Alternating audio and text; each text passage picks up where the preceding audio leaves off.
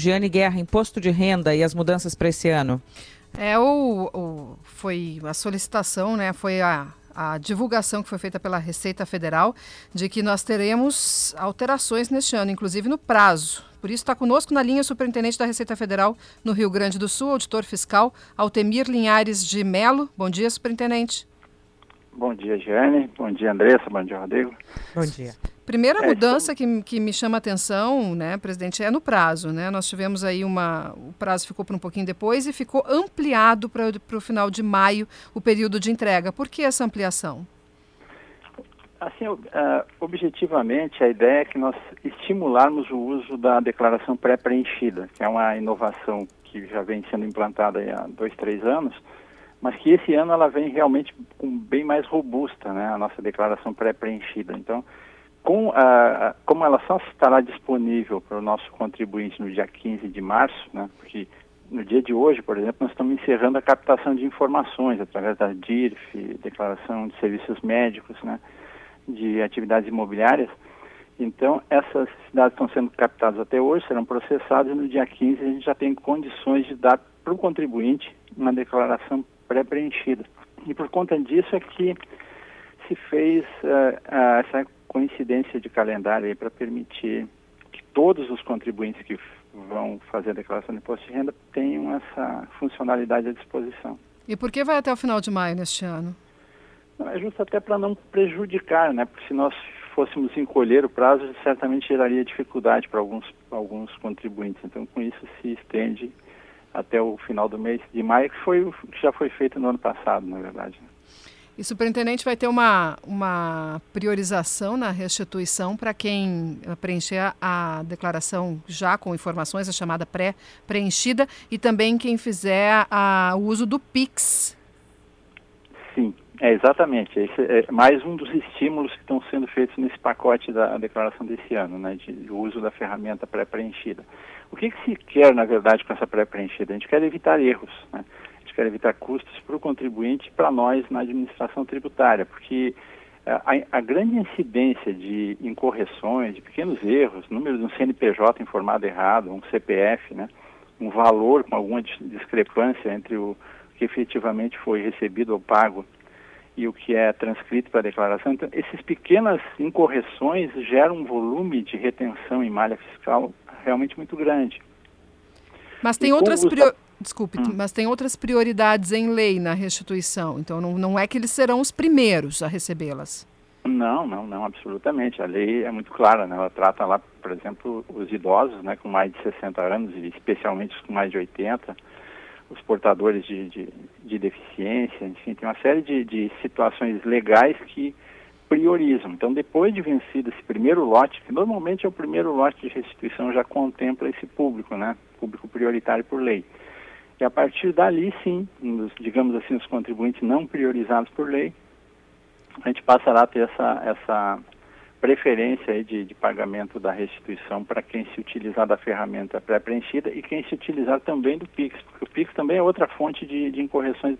O PIX não, a restituição, né, a conta bancária, a informação com os dados bancários, é uma fonte também de grande volume de incorreções. Quando o contribuinte digita um dígito errado, é suficiente para essa restituição ficar trancada, e aí exigir todo um processo, uma tramitação é, burocrática, né, que exige custos e, e, e demora para o próprio contribuinte. Então, com o PIX é um processo bem mais simples. Só que o PIX, no caso, necessariamente, a chave do PIX precisa ser o CPF do contribuinte titular.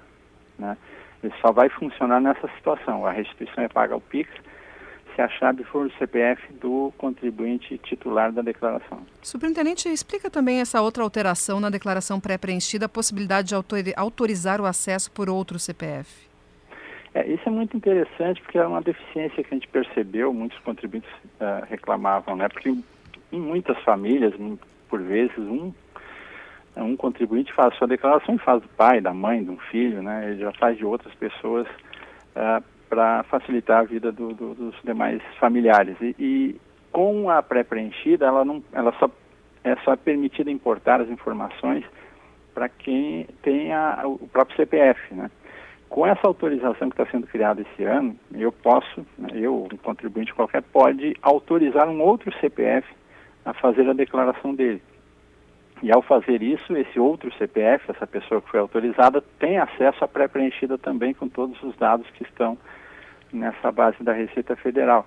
Então é uma facilidade visando uh, essa estrutura de núcleos familiares que se ajudam nesse, nesse processo de declaração do imposto de renda. Ele não é uma situação que atenda aos profissionais da contabilidade, por exemplo. Para esses profissionais existe outra ferramenta que é chamada procuração eletrônica, né, que aí sim o profissional uh, faz o, o, esse processo de cadastramento dessa procuração e aí ele tem uh, atua como um procurador pleno, né? Todo o processo ele consegue acompanhar, interagir uh, sem um prazo de validade, por exemplo, porque essa autorização que está sendo criada agora, ela vale por no máximo seis meses. Né? Eu, eu posso autorizar alguém a fazer declaração para mim e acompanhar o processo durante seis meses. Fora vencido esse prazo, ela, ela caduca, digamos assim, e eu teria que fazer uma nova autorização.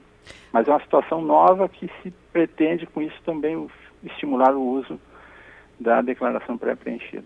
Hoje é o prazo para que as empresas uh, disponibilizem o forma de rendimentos. O que o contribuinte Isso. pode fazer se por acaso a empresa não disponibilizá-lo?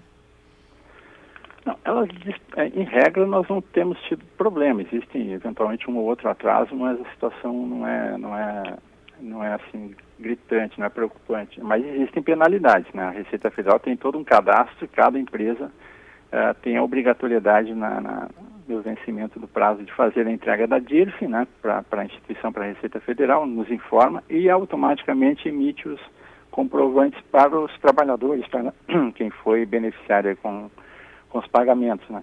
E como isso é um ato conjunto, é um sistema só que faz tudo isso, né, faz a declaração para a Receita e emite os comprovantes, então, em regra, uh, você não tem descompasso nessa, nessa relação, a não ser que haja uma situação de fraude, porque aí já, já é uma situação diferenciada. Né. Para encerrar, bom, então, superintendente, creio que a, a, alteração que nós não mencionamos ainda nessa nossa rodada é que, diferente de outros anos que qualquer operação de bolsa tinha que estar tá na declaração do imposto de renda, agora se colocou que para quem vendeu mais de 40 mil reais em ações no ano passado, para que tenha obrigatoriedade de preencher a declaração, de fazer a declaração, certo?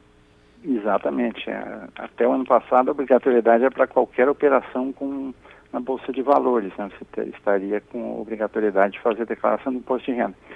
Então, isso não significa que pagaria imposto de renda, você teria que necessariamente fazer uma declaração relatando essas operações e toda a situação patrimonial dele. Mas agora, por conta de um grande volume de novos investidores que hoje interagem nesse ambiente da, da B3, uh, ah, se mostrou necessário criar uma margem, né, de um espaço para que esse pequeno investidor, de quantia muito pequena, não tenha mais essa obrigação complementar. Então, uh, se limitou num volume de vendas de 40 mil reais para o ano, né, no ano de 2022, quem vendeu ações Sim. com mais de 40 mil, ele pode ter comprado o volume que for, não, não importa. Ele, se ele não vendeu 40 mil reais, ele teoricamente não estaria obrigado a imposto de renda por conta disso, né?